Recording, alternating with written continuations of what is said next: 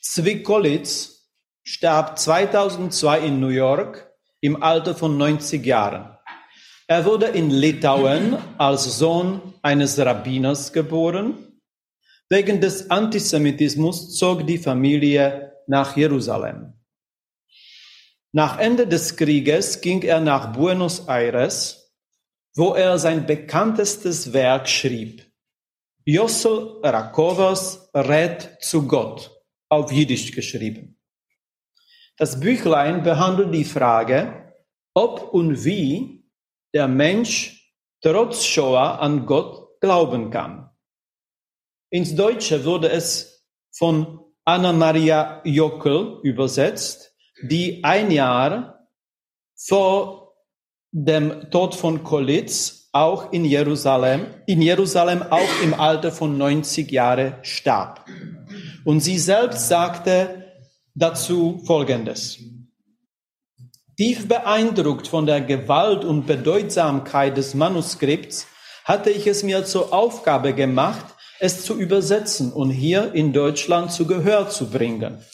Das Echo auf die erste Sendung am 15. Januar 1955 im Sender Freies Berlin war so ungewöhnlich, dass man sich nicht des Eindrucks erwehren konnte, in diesem Lande und eben hier habe es seine eigentliche Mission zu erfüllen.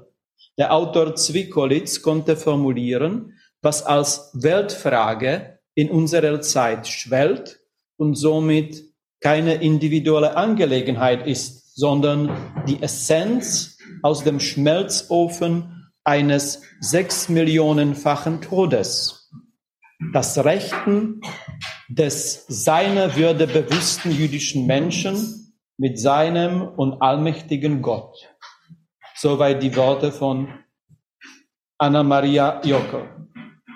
Ingrid Resch wird jetzt aus diesem Manuskript vorlesen. Es ist auch eine schöne Verbindung zu Pinkas Braun, ihrem Mann. Ingrid hat mir nämlich selbst geschrieben,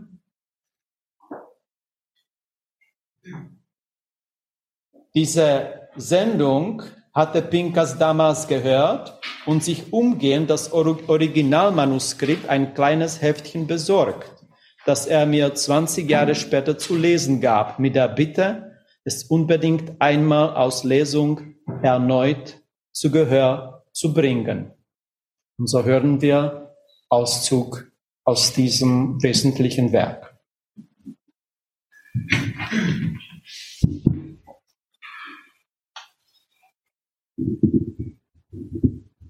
Jossel Rakova spricht zu Gott. Ich, Jossel, der Sohn von David Rakova von Tarnopol, ein Nacheiferer des Gera Rabbi und Nachkomme der großen Zadikim aus den Familien Rakova und Meisels, schreibe diese Zeilen, während das Warschauer Ghetto in Flammen steht das Haus, in dem ich mich befinde, ist eines der letzten, das noch nicht brennt. Schon seit einigen Stunden werden wir von heftigem Artilleriefeuer beschossen. Ringsum stürzen die Mauern ein. In kurzer Zeit wird auch dieses Haus, wie fast alle anderen Häuser von Ghetto, seinen Bewohnern und Verteidigungen, Verteidigern zum Grab werden. Die roten Sonnenstrahlen, die durch das kleine, halb vermauerte Fenster meines Zimmers hereinkommen, dieses Zimmers, aus dem wir Tage und Nächte lang den Feind beschossen haben, sie zeigen mir, dass es Abend wird. Die Sonne kann nicht wissen, wie wenig ich es bedauere, dass ich sie nicht mehr aufgehen sehen werde. Mit uns ist etwas Merkwürdiges geschehen. Alle unsere Begriffe und Gefühle haben sich gewandelt. Der plötzliche Tod, der uns überfällt, erscheint uns als Erlöser, als ein Befreier, ein Kettenbrecher. Millionen Menschen in der weiten großen Welt verliebt in den Tag, in Sonne, in Licht. Sie wissen nicht, sie haben keine Ahnung davon, wie viel Finsternis und Unglück die Sonne uns gebracht hat. Sie wurde zum Werkzeug in den Händen der Bösewichter. Sie wurde von ihnen benutzt als Scheinwerfer, um die Spuren von denen auszuleuchten, die fliehen, die sich vor ihnen retten wollten. Als ich mich mit meiner Frau und meinen Kindern, es waren sechs, in den Wäldern versteckte, hat die Nacht, nur die Nacht uns in ihrem Schoß geborgen. Der Tag hat uns denen ausgeliefert, die unsere Seelen suchten. Nie werde ich den Feuerhagel vergessen, der auf die tausende Flüchtlinge auf der Straße von Grodno nach Warschau herunterregnete. Mit der Sonne sind auch die Flugzeuge aufgestiegen. Und sie haben uns den ganzen Tag gemordet gemordet. Bei dieser Luftschlechterei kam meine Frau um mit dem siebenmonatigen Kind im Arm. Zwei andere meiner restlichen fünf Kinder verschwanden an diesem Tag. David, Jehuda, vier und sechs Jahre alt. Bei Sonnenuntergang sind die wenigen Überlebenden weiter ihren Weg in Richtung Warschau gegangen. Ich aber mit meinen drei gebliebenen Kindern bin durch die Wälder und Felder rings um den Schlachtplatz geirrt und habe die verlorenen Kinder gesucht. Wie Messer haben die ganze Nacht hindurch unsere Stimmen die Totenstille zerschnitten. David, Jehuda, aber nur ein hilfloses, herzzerreißendes Echo hat unsere Schreie beantwortet wie ein Totengebet. Ich habe meine beiden Kinder nie mehr gesehen. Meine letzten Kinder sind im Warschauer Ghetto umgekommen. Rachele, mein zehnjähriges Töchterchen, hatte gehört, dass manchmal in den städtischen Abfallkästen auf der anderen Seite der Ghetto-Mauer Brotreste zu finden wären. Damals herrschte schon Hunger im Ghetto. Die Verhungerten lagen wie Unrat in den Straßen umher. Rachel hatte mir von ihrem Plan erzählt, sich aus dem Ghetto herauszuschleichen. Ein Verbrechen, auf das der Tod stand. Zusammen mit einer Freundin, einem Mädchen in ihrem Alter, hat sie sich auf den gefährlichen Weg gemacht. Im Dunkel der Nacht ist sie von zu Hause fort. Bei Sonnenaufgang wurde sie außerhalb der Ghettomauer mit ihrer Freundin entdeckt. Da begannen deutsche Wachtposten gemeinsam mit ihren polnischen Helfern die jiddischen Kinder zu jagen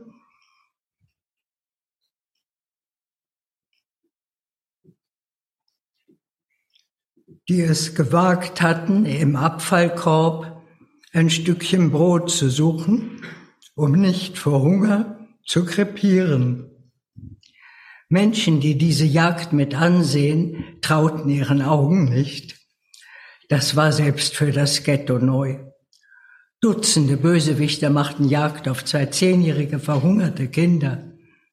Die konnten nicht so schnell laufen.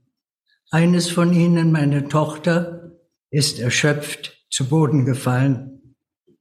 Die Nazis haben ihren Kopf mit Bajonetten durchbohrt.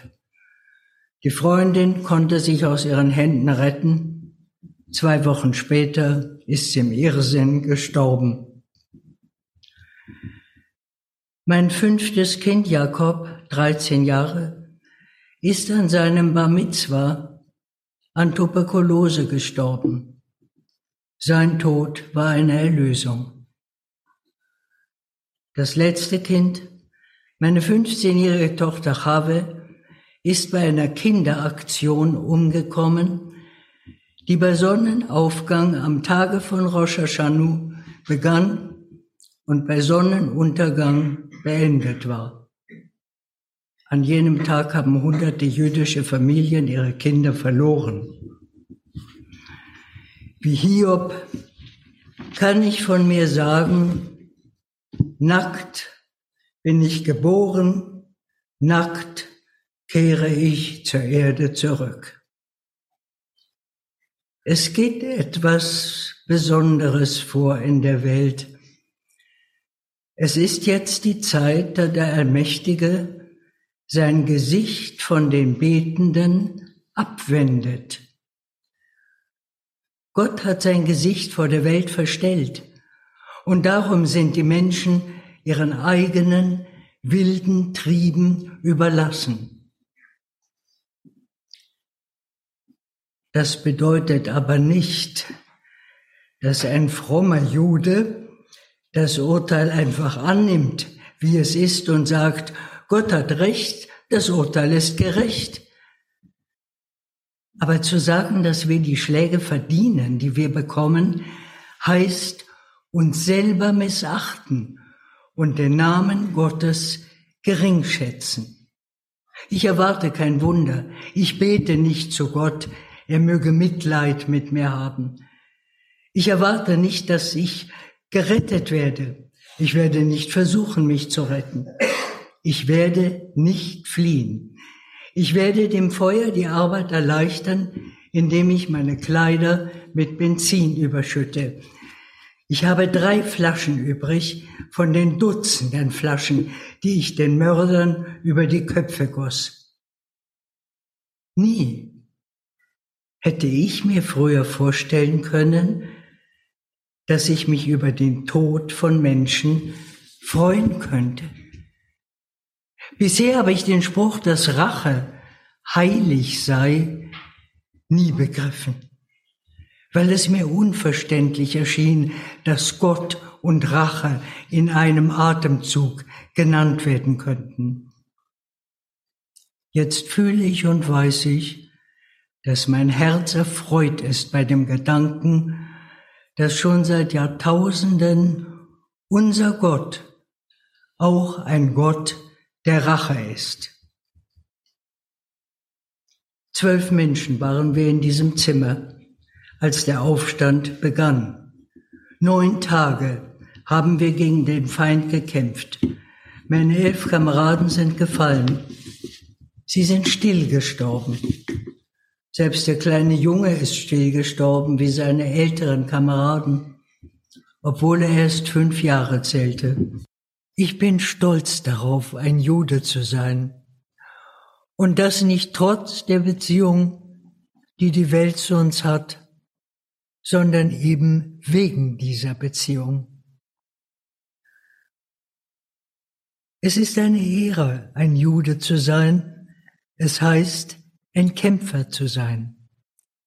Ich bin stolz darauf, ein Jude zu sein, weil es schwer ist, ein Jude zu sein. Ich bin glücklich, zum unglücklichsten Volk, zum unglücklichsten aller Völker der Welt zu gehören, dessen Torah die höchste Moral und das schönste aller Gesetze vertritt. Diese Tora wurde noch geheiligter und noch ewiger durch ihre Schändung und Entheiligung durch Gottes Feinde. Es gibt kein ganzeres Ding als ein zerbrochenes Herz, sagte ein großer Rabbi. Ich glaube an den Gott von Israel auch wenn er alles getan hat, um mich nicht an den Glauben zu machen. Ich glaube an seine Gesetze, auch wenn ich seinen Taten die Berechtigung abspreche. Ich neige mich vor seiner Größe, aber ich werde die Rute nicht küssen, mit der er mich züchtigt. Ich habe ihn lieb, aber seine Torah habe ich noch lieber. Gott bedeutet Religion, aber seine Torah bedeutet Lebensweise. Du sagst, wir haben gesündigt. Natürlich haben wir gesündigt. Ich will aber, dass du mir sagst, ob es eine Strafe in der Welt gibt, die das Verbrechen sühnen kann, das an uns begangen wurde. Ich will dich fragen, Gott, und diese Frage versenkt mich wie ein verzehrendes Feuer. Was soll denn noch geschehen, damit du uns dein Gesicht wieder zuwendest? Ich will dir klar und offen sagen, dass wir jetzt mehr als in jeder anderen Epoche unseres unendlichen Leidensweges wir, die Gepeinigten, die Geschändeten, die Erstickten, die lebendig Begrabenen, die lebendig Verbrannten, wir, die Beleidigten und Erniedrigten, die zu Millionen Ermordeten, das Recht haben zu wissen, wo die Grenzen deiner Geduld liegen. Und noch etwas will ich dir sagen. Du sollst den Strick nicht allzu sehr anspannen, sonst könnte er, Gott verhüte, reißen. Die Versuchung, vor die du uns gestellt hast, ist so schwer und so bitter, dass du denen deines Volkes verzeihen sollst und musst, die sich in Unglück und Verzweiflung von dir abgewendet haben. Verzeih auch denjenigen, die deinen Namen gelästert haben, die anderen Göttern zu dienen begannen, die gleichgültig gewesen sind gegen dich. Die Welt wird sich an ihrem eigenen Bösen verzehren, sie wird in ihrem eigenen Blut ertrinken. Die Mörder haben über sich selbst das Urteil gesprochen, sie werden ihm nicht entgehen. Aber du muss dein Urteil sprechen, ein doppelt schweres, über diejenigen, die den Mord verschweigen, über diejenigen, die den Mord mit dem Munde tadeln, aber sich darüber freuen in ihrem Herzen. Der Tod kann auf mich nicht warten. Ich muss mit dem Schreiben aufhören. Das Feuer in den oberen Stockwerken wird von Minute zu Minute schwächer. Jetzt fallen die letztigen, letzten Verteidiger unserer Festung und mit ihnen fällt und stirbt das Große, das Schöne, das gottesfürchtige jüdische Warschau. Und das sind meine letzten Worte an dich, mein zorniger Gott und Gott meiner Väter. Es wird dir nicht gelingen, Du hast alles getan, damit ich nicht an dich glaube, damit ich an dir verzweifle. Ich aber sterbe, genau wie ich gelebt habe, im felsenfesten Glauben an dich. Shema Yisrael, Hashem Ekloheinu, Hashem Echad.